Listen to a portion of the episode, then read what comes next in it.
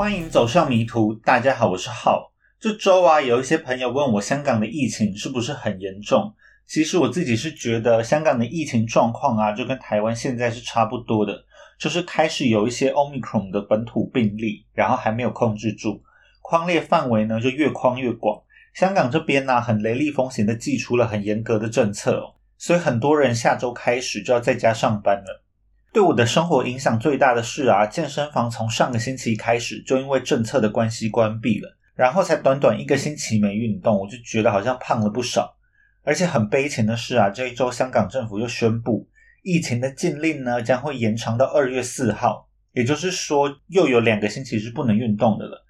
而且这个二月四号啊，已经是大年初三，基本上整个新年就已经毁了嘛。而且看目前的状况。搞不好两个星期之后又还要再延长，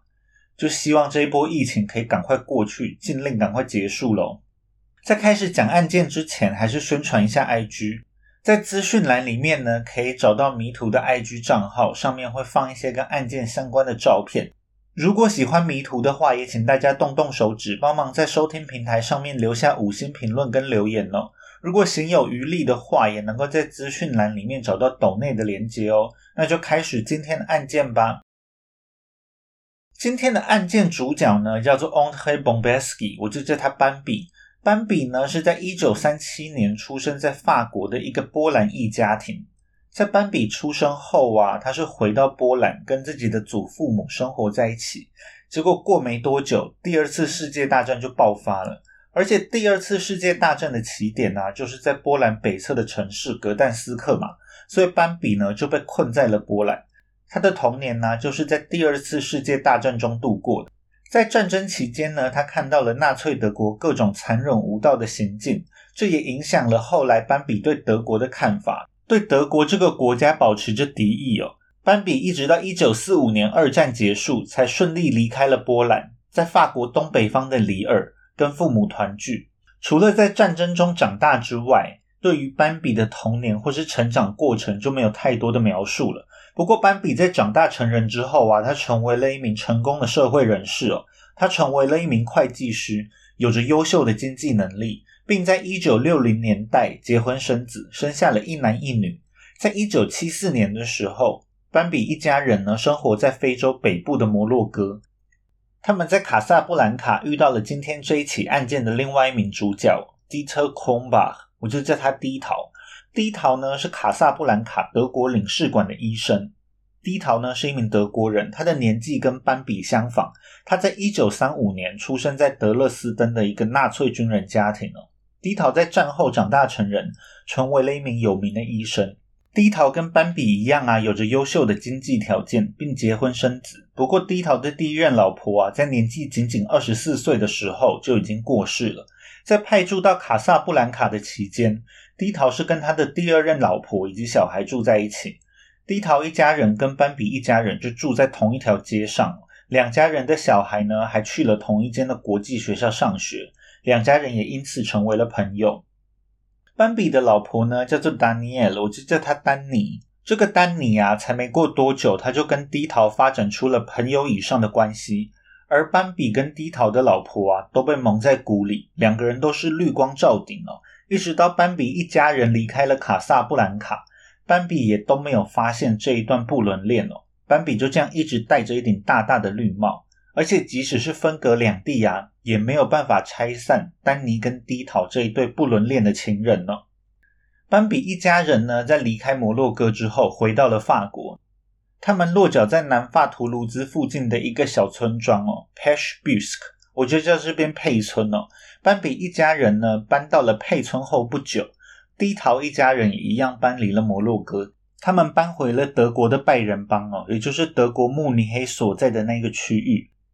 在一九七五年的时候，丹尼突然告诉斑比，他找到了一份房屋中介相关的工作，但是上班的地点呢却是在尼斯。尼斯是法国在蔚蓝海岸上面的重要城市，不过它的距离啊，跟佩村之间大约有三百五十公里哦。丹尼说呢，他可以在尼斯租一间公寓，星期一到五他就在尼斯上班，假日再回到佩村来陪伴家人。不过因为尼斯实在是离佩村太远了，斑比就觉得啊，丹尼实在是不用跑这么远去上班了。更让斑比觉得疑惑的是，不管他再怎么询问，丹尼也都完全不愿意透露这一份新工作的相关资讯哦，甚至连他的公司名字都不愿意透露。觉得事情有点不对劲的斑比，终于在有一个星期天的晚上，在丹尼声称他是要出发回到尼斯去上班的时候，偷偷尾随在丹尼的车后面。斑比很快的就发现呐，丹尼的车根本不是往尼斯的方向前进了。而是偷偷的开到了北边的图卢兹，轻车熟路的丹尼把车子停在了一间公寓的车库里面。接下来的一个星期啊，斑比都躲在暗处观察丹尼的行踪，就发现呐，丹尼一整个星期根本没有去什么尼斯上班了，他就是一直待在这一间图卢兹的公寓之中。当斑比去询问公寓管理员关于丹尼的事情的时候，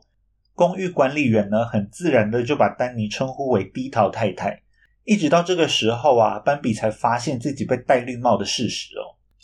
不过斑比认为啊，在爱情之中不被爱的才是第三者。斑比以及低桃的老婆啊，在外遇曝光之后，就都选择了放手，成全丹尼跟低桃这一对恋人哦。丹尼就在一九七五年的时候搬到了德国的拜仁邦，跟低桃还有低桃的小孩住在一起。两人最后呢，是在一九七七年结了婚。丹尼一开始啊，并没有争取儿女的监护权，所以丹尼跟斑比的一双儿女就继续跟斑比一起生活在佩村。失去老婆的斑比开始怀念了在摩洛哥的生活，想要带着当时年纪都还小的儿女一起回到摩洛哥。但是这个决定呢，却遭到丹尼的强烈反对，并在斑比离开法国之后，丹尼提起了监护权的诉讼。斑比也因为官司缠身的关系，不得不回到法国处理哦。虽然斑比认为带着儿女到摩洛哥去生活是他的权利，但是最后法院拿却因此就把小孩的监护权判给了丹尼。两个小孩呢也在一九八零年的七月都搬到了德国，跟低桃还有丹尼一起生活。低桃呢是住在德国拜仁邦的林道，林道呢位于德国西南侧的波登湖畔。波登湖啊，是一个在德国、瑞士还有奥地利这三国边境的湖泊，是德国最受观光客欢迎的湖泊之一。而失去一切的斑比，只能在假期的时候偶尔见上自己的小孩一面了。在斑比的儿女搬到德国林道的两年之后，这一年是一九八二年。斑比的女儿卡琳卡，这时候年纪呢大约十四十五岁。她是一个非常漂亮的女孩，有着一双透亮的蓝眼睛以及一头迷人的金发。卡琳卡当时是在林道附近的城市弗莱堡上学，她在一间法语寄宿学校里面就读中学。她只有在假日的时候才会回到林道跟家人一起生活。虽然卡琳卡已经在德国生活了两年，但是因为她平常就读的是法语学校嘛。所以呢，他还并不太会说德文哦。虽然他的个性外向，并不会交不到朋友，但他还是很怀念他过去在法国佩村跟斑比一起生活的日子哦。他就非常的期待在这一年的暑假，他可以回到佩村去跟自己的爸爸，也就是斑比一起度过一个快乐的夏天了。但让人没想到的是呢，在一九八二年的七月九日这一天是星期五，夏天的波登湖非常漂亮哦。卡琳卡就在湖上玩着风帆。一直到下午五点才回家，而这也是最后一次有其他人看到卡琳卡活着的身影了。在第二天早上呢，大约是十点左右，卡琳卡的继父，也就是低桃，在假日的早上，他都会穿着一身马术服到附近的山区骑马。他在出门之前呢，就想叫醒卡琳卡，但他叫了几声，却发现卡琳卡都没有反应了。他进到卡琳卡的房间里面，却发现卡琳卡已经死在了床上。而且身体已经冰冷，都已经僵硬了。低头就说呢，他看到这个状况，他第一时间的反应是想要试着看看能不能救回卡琳卡的生命。而且他本身是医生嘛，他家中呢就有很多能够派上用场的药物，所以他就立刻开始急救卡琳卡。他先打了一剂强心针，成分呢是可拉敏，这个可拉敏呢可以刺激眼脑呼吸中枢。之后呢，他又在卡琳卡的腿上注射了两种不同的药物。因为我也不太懂医学，而这两种药物也不影响这一起案件，我就不多做解释了。总之呢，就是低头发现卡琳卡之后，他就马上用药物抢救卡琳卡。但因为卡琳卡的身体早就已经冰冷又僵硬了嘛，所以低头的抢救啊就完全没有起到作用。后来的尸检报告显示呢，卡琳卡大约是在凌晨三四点左右去世的。当低头发现他的时候，卡琳卡其实早就已经死了好几个小时了。在早上十点半左右，在法国的班比接到了前妻丹尼打来的电话，告诉了班比卡琳卡的死讯。丹尼说呢，卡琳卡前一天下午玩完风返回家之后，就表现得有一点不太舒服，所以卡琳卡呢在晚上七点半吃完晚餐之后。他很早的就进房间睡觉了，大概晚上十点的时候，卡琳卡起床喝了一杯水之后，卡琳卡呢在房间里面看书看到半夜，低头还去提醒卡琳卡，时间已经很晚了。没想到第二天早上，他们看到的就是卡琳卡已经冰冷的遗体哦。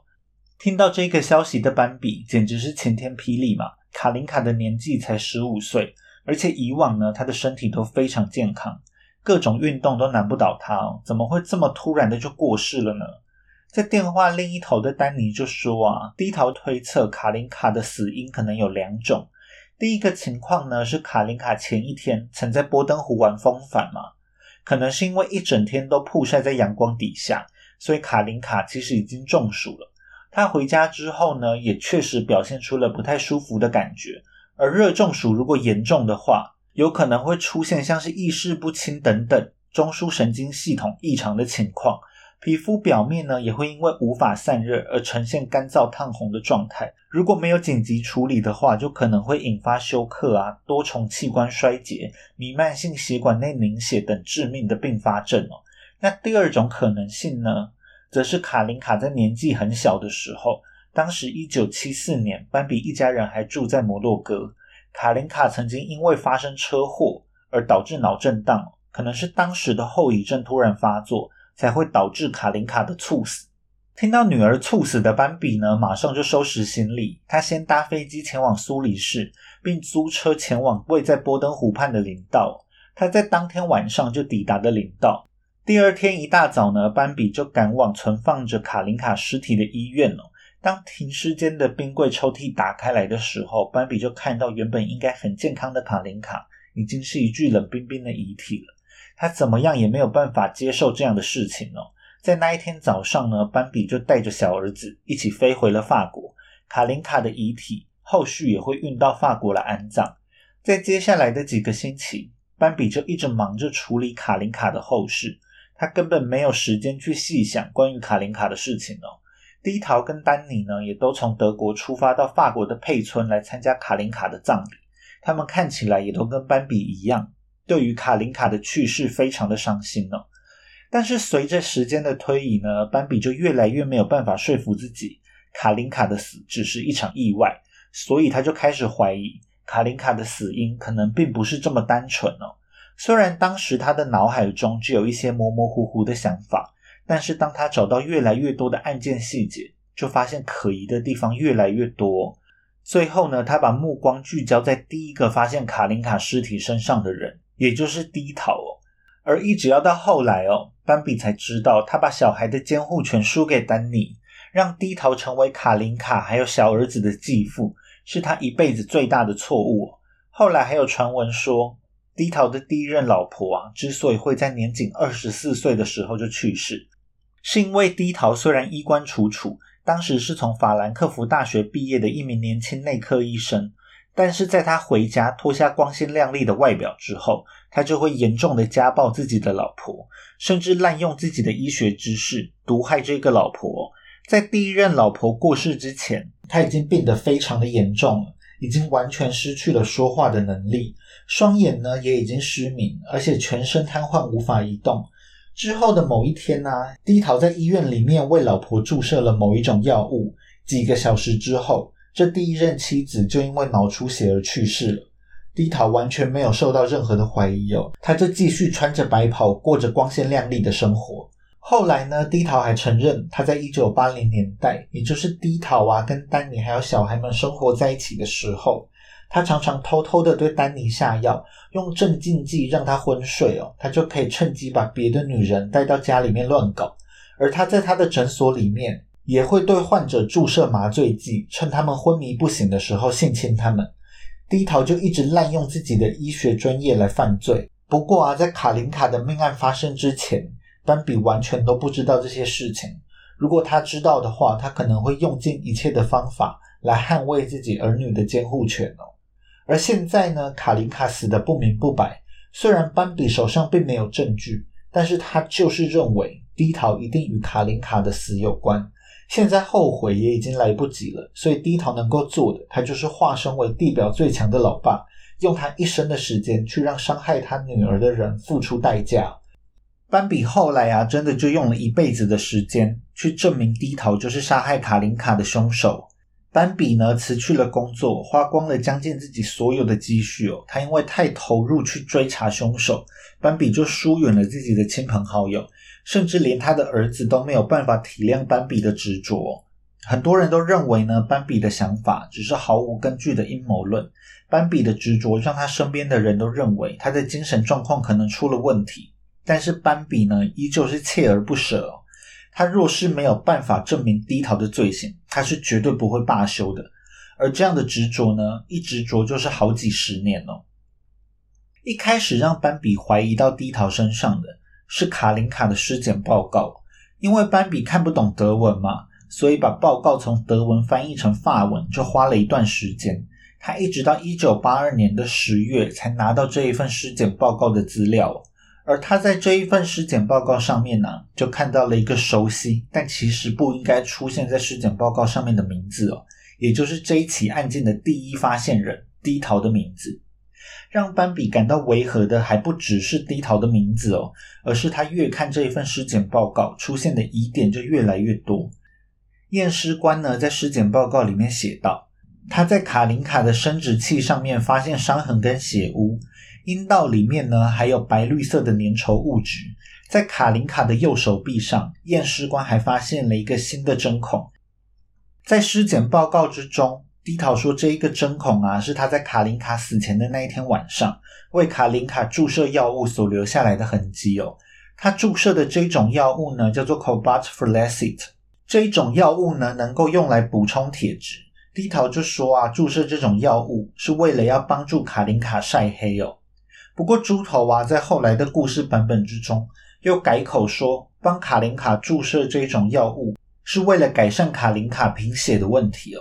虽然验尸官呢也发现了卡琳卡的尸体上有一些不寻常的地方，但是验尸官并没有对卡琳卡做毒理检查，没有办法确认卡琳卡体内是否有被注射其他可疑的药物。验尸官呢，甚至没有检查卡琳卡是否遭受过性侵呢。最后，验尸官呢是把卡琳卡的死因列为死因不明了。他只是把尸体上发现的血液、还有粘稠的物质，还有卡琳卡的内脏啊跟身体的组织送去了鉴识机构，说未来会做更详细的检查。而卡琳卡的死因可能要到鉴识机构的分析结果出来之后，才会有明确的结论哦。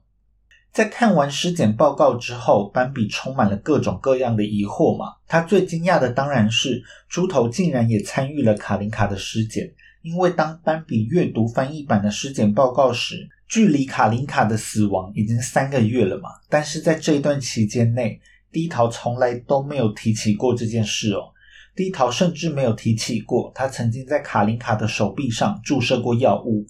虽然对低桃充满了疑惑跟怀疑。但是斑比实在是太迫切的想要知道这个尸检报告的后续了，所以他还是打电话给了前妻丹尼，询问呢在尸体上发现的血液还有粘稠物质，后来分析的结果是如何。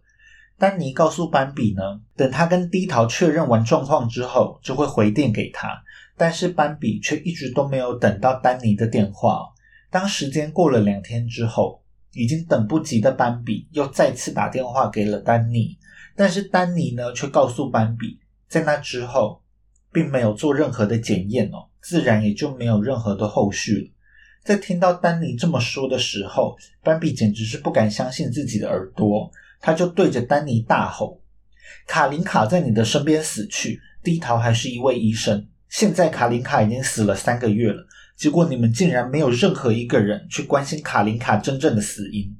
面对激动的斑比，卡琳卡最后说了。卡琳卡的死亡是因为这就是上天安排她死亡的时间。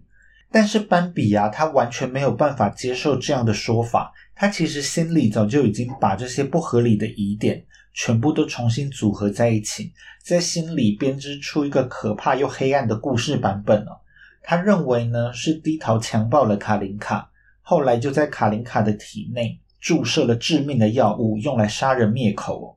斑比呢，拿着尸检报告去给朋友看，希望能够找到跟他一样觉得这一份尸检报告其实并不合理的人。而确实，斑比的朋友们在看完了尸检报告之后，也都开始保持着跟斑比一样的想法，认为卡琳卡的死亡可能并不像是表面上看起来的这么简单哦。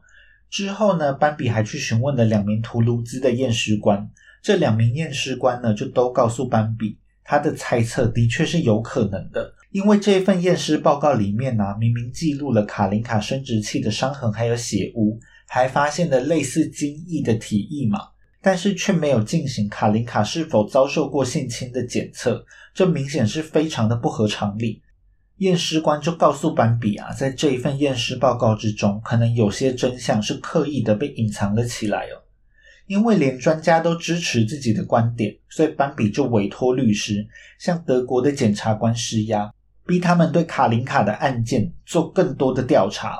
德国在压力之下呢，后来终于在一九八三年的二月跟三月，在慕尼黑检验了卡琳卡的身体组织哦。而这一次的检验结果呢，更让斑比确认自己的怀疑是正确的。检验结果呢，确实在卡琳卡体内。发现了 cobalt f l a c i t 这一种药物。虽然猪头一开始声称呢，他之所以注射这种化学药物，是为了要帮助卡琳卡晒黑，但是因为这个 cobalt f l a c i t 根本就没有助晒的效果。后来呢，低桃又改口说，他是为了改善卡琳卡的贫血才注射这个药物。但是即使呢是要治疗贫血，也只有少数的情况下才会使用这种药物。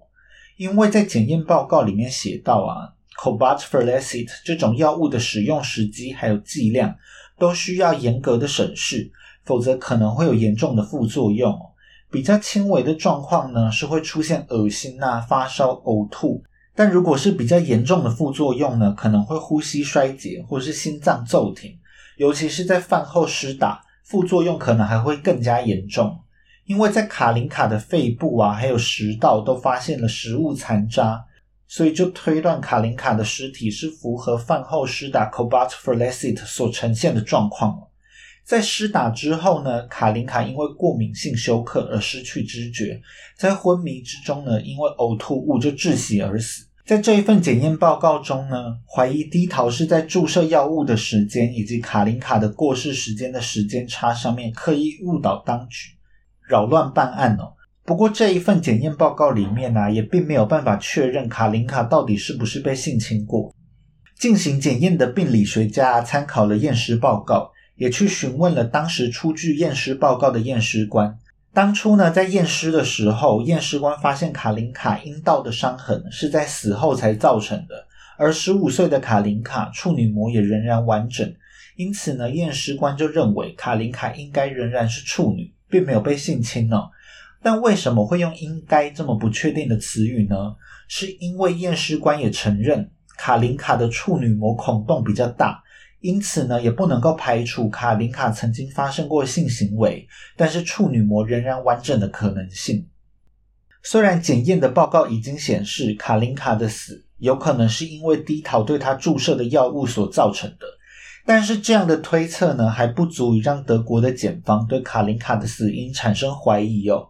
最后，拜仁邦的检察官呢，完全忽视这一份检验报告，声明他们在没有任何明确的证据下面是不会进行进一步的调查的。慕尼黑的检察总长呢，也支持这项决定了。后来，德国也从来都没有解释过为什么当时他们并没有对低桃展开调查。明明低桃也承认自己曾经对卡琳卡注射过药物，即使不是故意杀害卡琳卡，也应该要针对不当医疗行为或是过失杀人展开调查。但是德国检方却对低桃是完全视而不见。对于德国检方这一种把猪拓康的行为，后来有人提出了比较合理的解释。原来在低桃说他发现卡琳卡尸体的时候，他曾经叫过救护车到现场嘛。出车的医师呢，看到当时在现场的是领到当地有名的低桃医师，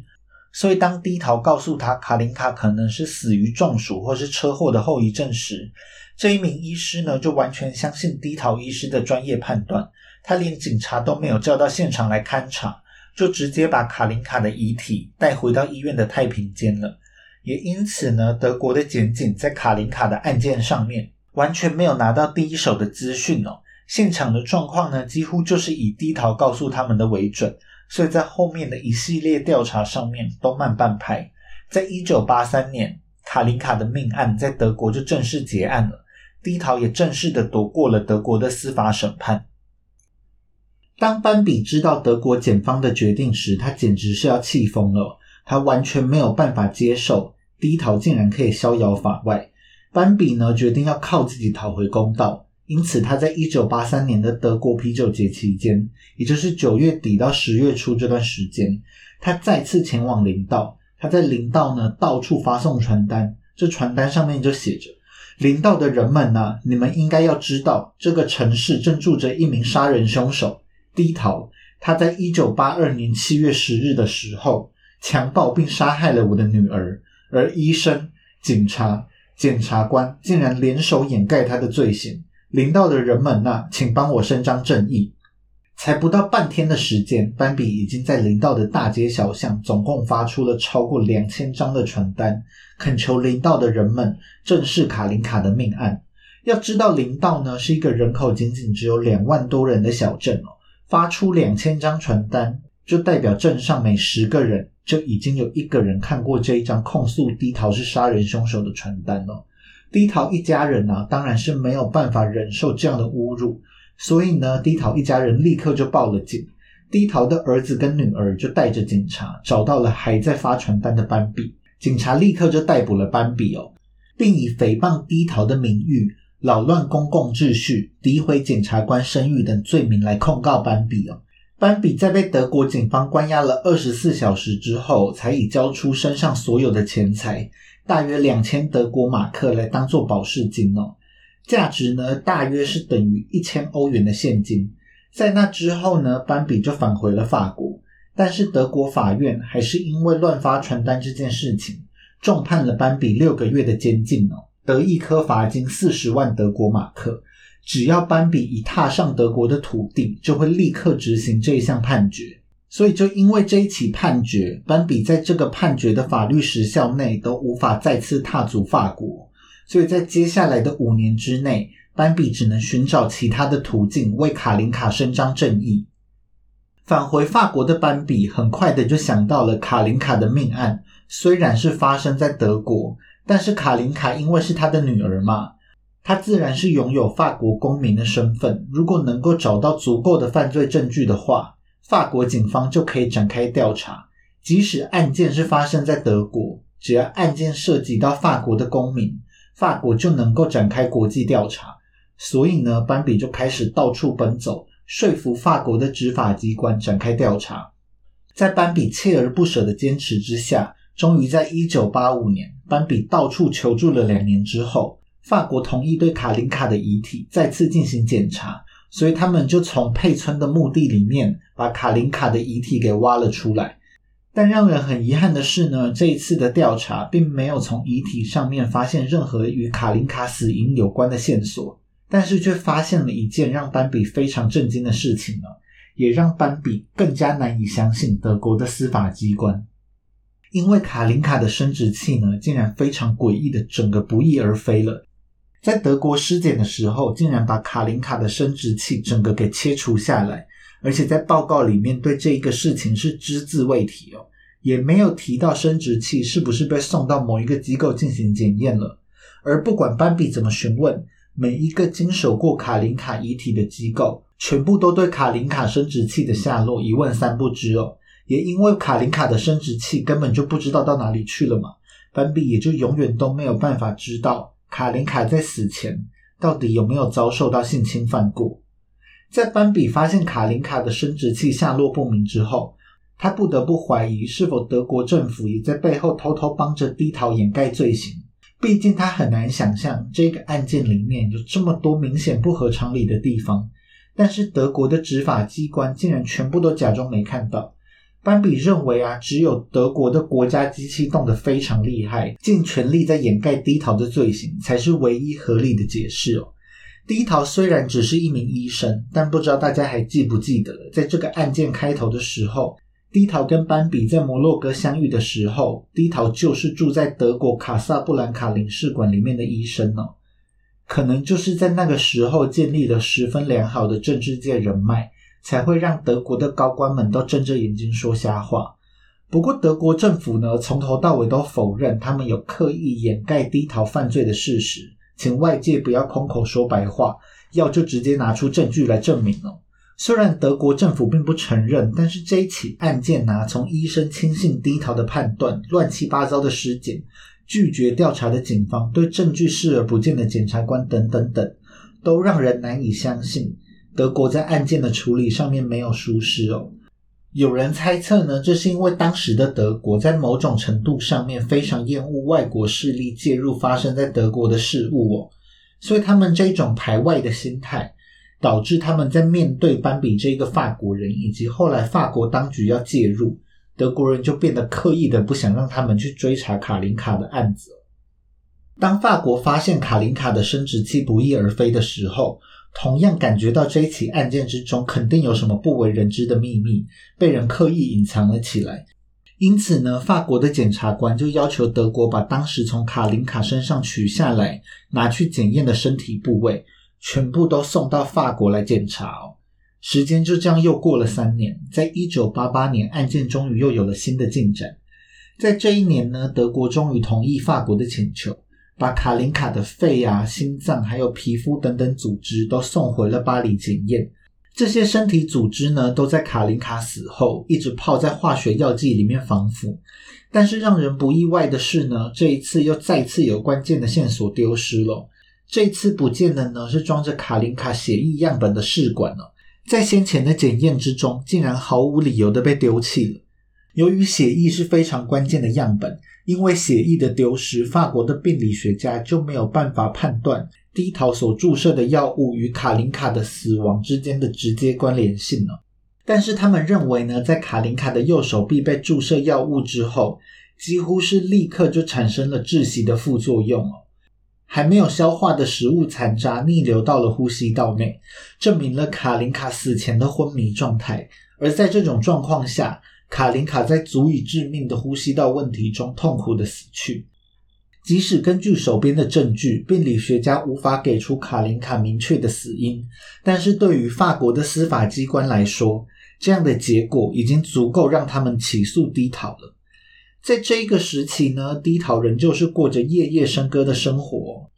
他常常带着不同的情妇回家偷情，终于在一九八九年，丹尼受不了了这样的生活，与低桃离婚了，并搬回到法国生活。但是丹尼呢，并没有因为离婚而推翻之前的证词哦，他依旧认为低桃是无辜的，卡琳卡的死亡只是一场意外。在丹尼跟低桃离婚后不久，低桃就又娶了一个年轻漂亮的女孩来做他的第四任妻子哦。但是这段婚姻呢，同样因为低桃的花心，维持没有多久，就同样以离婚收场。在法国认为可以起诉低桃之后，时间又再度流逝了五年，在一九九三年的四月八日，才又有了新的进展。法国的检察总长呢，以故意杀人罪起诉了低桃。如果罪名成立的话，低桃最高可以被判处三十年的有期徒刑。起诉书里面就写啊，依据搜集到的证据，可以做出这样的结论：低桃呢给予了卡林卡致命的一针，并不是为了要帮卡林卡治疗，而是为了要杀掉他。法国就请求德国逮捕低桃，并送到法国接受审判。但是德国面对法国这样的指控，完全拒绝配合。法国的法院没办法，只能在低桃缺席的情况下宣判审判结果。在一九九五年的三月九日，法国法院判决低桃的杀人罪成立，判处了十五年的有期徒刑。事情发展到这边，好像斑比的坚持终于是得到了回报。但是很可惜的是，在德国不配合的状况下，这样子的判决只是法国的精神自卫哦。因为只要低桃不踏上法国的国土，他根本就不用在意这个法国对他的判决。更让斑比感到生气的是呢，德国的国家机器竟然又再一次为低陶动了起来哦。拜仁邦的司法机关以及首都柏林的司法机关都站出来谴责法国。德国认为呢，卡林卡的案件早就已经结案了。法国在低陶缺席的状况下判处他的杀人罪成立是违法的。德国的态度之所以会这么强硬，可能有很多不同的原因呢。其中一个原因呢，是在战后的德国宪法之中，反对将德国公民引渡到他国受审，即使是在欧盟成立之后。可以在不违背德国的法律原则之下，将德国公民引渡到欧盟国家或是国际法庭受审。但是德国的司法机关认为，法国在无法提出足够的监视证据的状况下，就要把低逃引渡到法国，是违反德国的法律原则的。而且德国呢，依旧对于当年一九八三年的检察官所做出的决定非常有信心。他们认为啊，低陶所描述的故事可信度已经很高了，更何况连丹尼在跟低陶离婚之后，也都继续坚称低陶是清白的，所以德国并不认为他们应该要把低陶引渡到法国。除此之外呢，班比对于德国的敌意可能也要为此负上一部分的责任。班比一直高调的宣传呢，他所认定的阴谋论，他认为德国政府一定是在刻意的掩盖低逃的罪行。一部分也导致了德国根本不想要把低逃引渡去法国。还有一个原因呢，可能是刚刚当时欧盟成立不久，欧洲各国之间为了经济利益，不得不抛下新仇旧恨，成为一个新的集体。在享受经济利益的同时，各国也失去了很多自主权，像是消失的边境、淘汰的货币等等。各国都需要很长的时间来磨合。而司法权呢，是欧洲各国少数还能够做主的重要权利。在这时期的德国，可能因此更不想要让法国来影响德国原先做出的判决哦。总之呢，在法国对低陶的判决下来之后的好多年，德国政府都是反对将低陶引渡到法国接受司法制裁的。所以呢，有着德国政府撑腰的低陶，在判决下来之后的生活，基本上是完全没有受到任何的影响哦。他依旧是在波登湖畔过着让人羡慕的生活。他的医生生涯依然是蒸蒸日上。低陶在上流社会的社交圈里面十分活跃，真的是马照跑，舞照跳。他参加一个马术俱乐部，常常在林道附近策马奔腾，各式各样上流社会的舞会也没有少参加。他在领到的游艇俱乐部里面，还有一艘属于他名下的帆船哦。继续在波登湖上面过着悠哉的人生，而斑比看着自己的杀女仇人竟然还能过着这么爽的生活，他当然是没有办法接受。下一集呢就会继续讲下去，到底身为地表最强老爸的斑比是用了什么方法让低头付出代价的。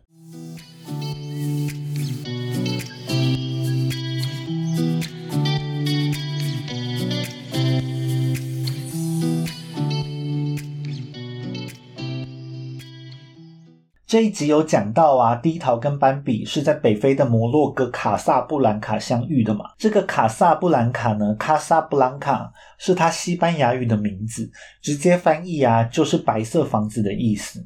因此呢，卡萨布兰卡又常常被昵称为白城。卡萨布兰卡是摩洛哥最大的城市，对观光客来说，它有个绝对不能够错过的景点，叫做哈桑二世清真寺。我之前去摩洛哥旅游的时候啊，在卡萨布兰卡待的时间也并不长，主要就是去参观这个哈桑二世清真寺哦。因为有一部分的建筑物呢是建造在海上，所以它又被称为是海上清真寺。这个海上清真寺啊，其实并不是什么古迹哦，它是在一九八六年才开始动工的。原本是哈桑二世想要作为自己六十岁的生日礼物，但是在哈桑二世满六十岁的一九八九年。不管怎么赶工，实在是差完工太遥远了，所以最后是一直到了一九九三年才完工。是一座结合传统宗教跟现代科技的建筑物，也是现在世界上第二高的清真寺哦。它的换拜塔呢，高度有两百一十公尺。清真寺里面加上庭院，总共能够容纳超过十万的信徒一起祈祷。是世界上最大的清真寺之一。不过，因为摩洛哥实在算不上是什么有钱的国家，现在的人均所得也就是一年大约七千美金。而当时啊，这座清真寺的造价估计是高达五到七亿欧元哦。摩洛哥的政府根本就没有足够的钱来建造这一座清真寺，所以他还向人民呐，还有世界各地募款，因此也引起不小的争议。但是幸好啊，最后盖出来的海上清真寺非常漂亮，能够吸引很多观光客前来参观嘛。门票的钱呢，也就多多少少能够补贴当时建造的费用。这座海上清真寺的外形非常有特色，整座清真寺呢是以绿色跟白色为基调，一座高耸的幻拜塔，辨识度非常的高，而且伊斯兰教的建筑物啊，近看都让人非常惊艳，远看虽然是绿色。但是其实啊，清真寺的装饰上面还运用到了黄色、蓝色等不同颜色，而且清真寺的雕刻装饰啊，还有瓷砖镶嵌装饰啊，都非常的精美跟华丽。就算没有到清真寺里面参观，光是在清真寺外面逛一圈，都可以花上不少时间呢。至于清真寺的内部也是一样非常华丽。而且虽然里面有非常多充满阿拉伯特色的装饰，像是阿拉伯风格的图腾，还有充满繁复雕刻的柱子，还有天花板等等，但是这个清真寺的内部啊，跟一般清真寺还是有着完全不同的感觉。我自己是觉得看起来比较像是欧洲宫殿的宴会厅呢。只是采用了阿拉伯风格的装饰而已，还是这个海上清真寺的外观看起来是更有特色。那我也会放一些我之前旅游时拍的海上清真寺的照片在 IG 上面，有兴趣的话可以去看看。如果大家有机会去摩洛哥旅游的话，就不要错过这个卡萨布兰卡的海上清真寺啦。那以上就是这一集的全部内容了，大家拜拜，我们下次见喽。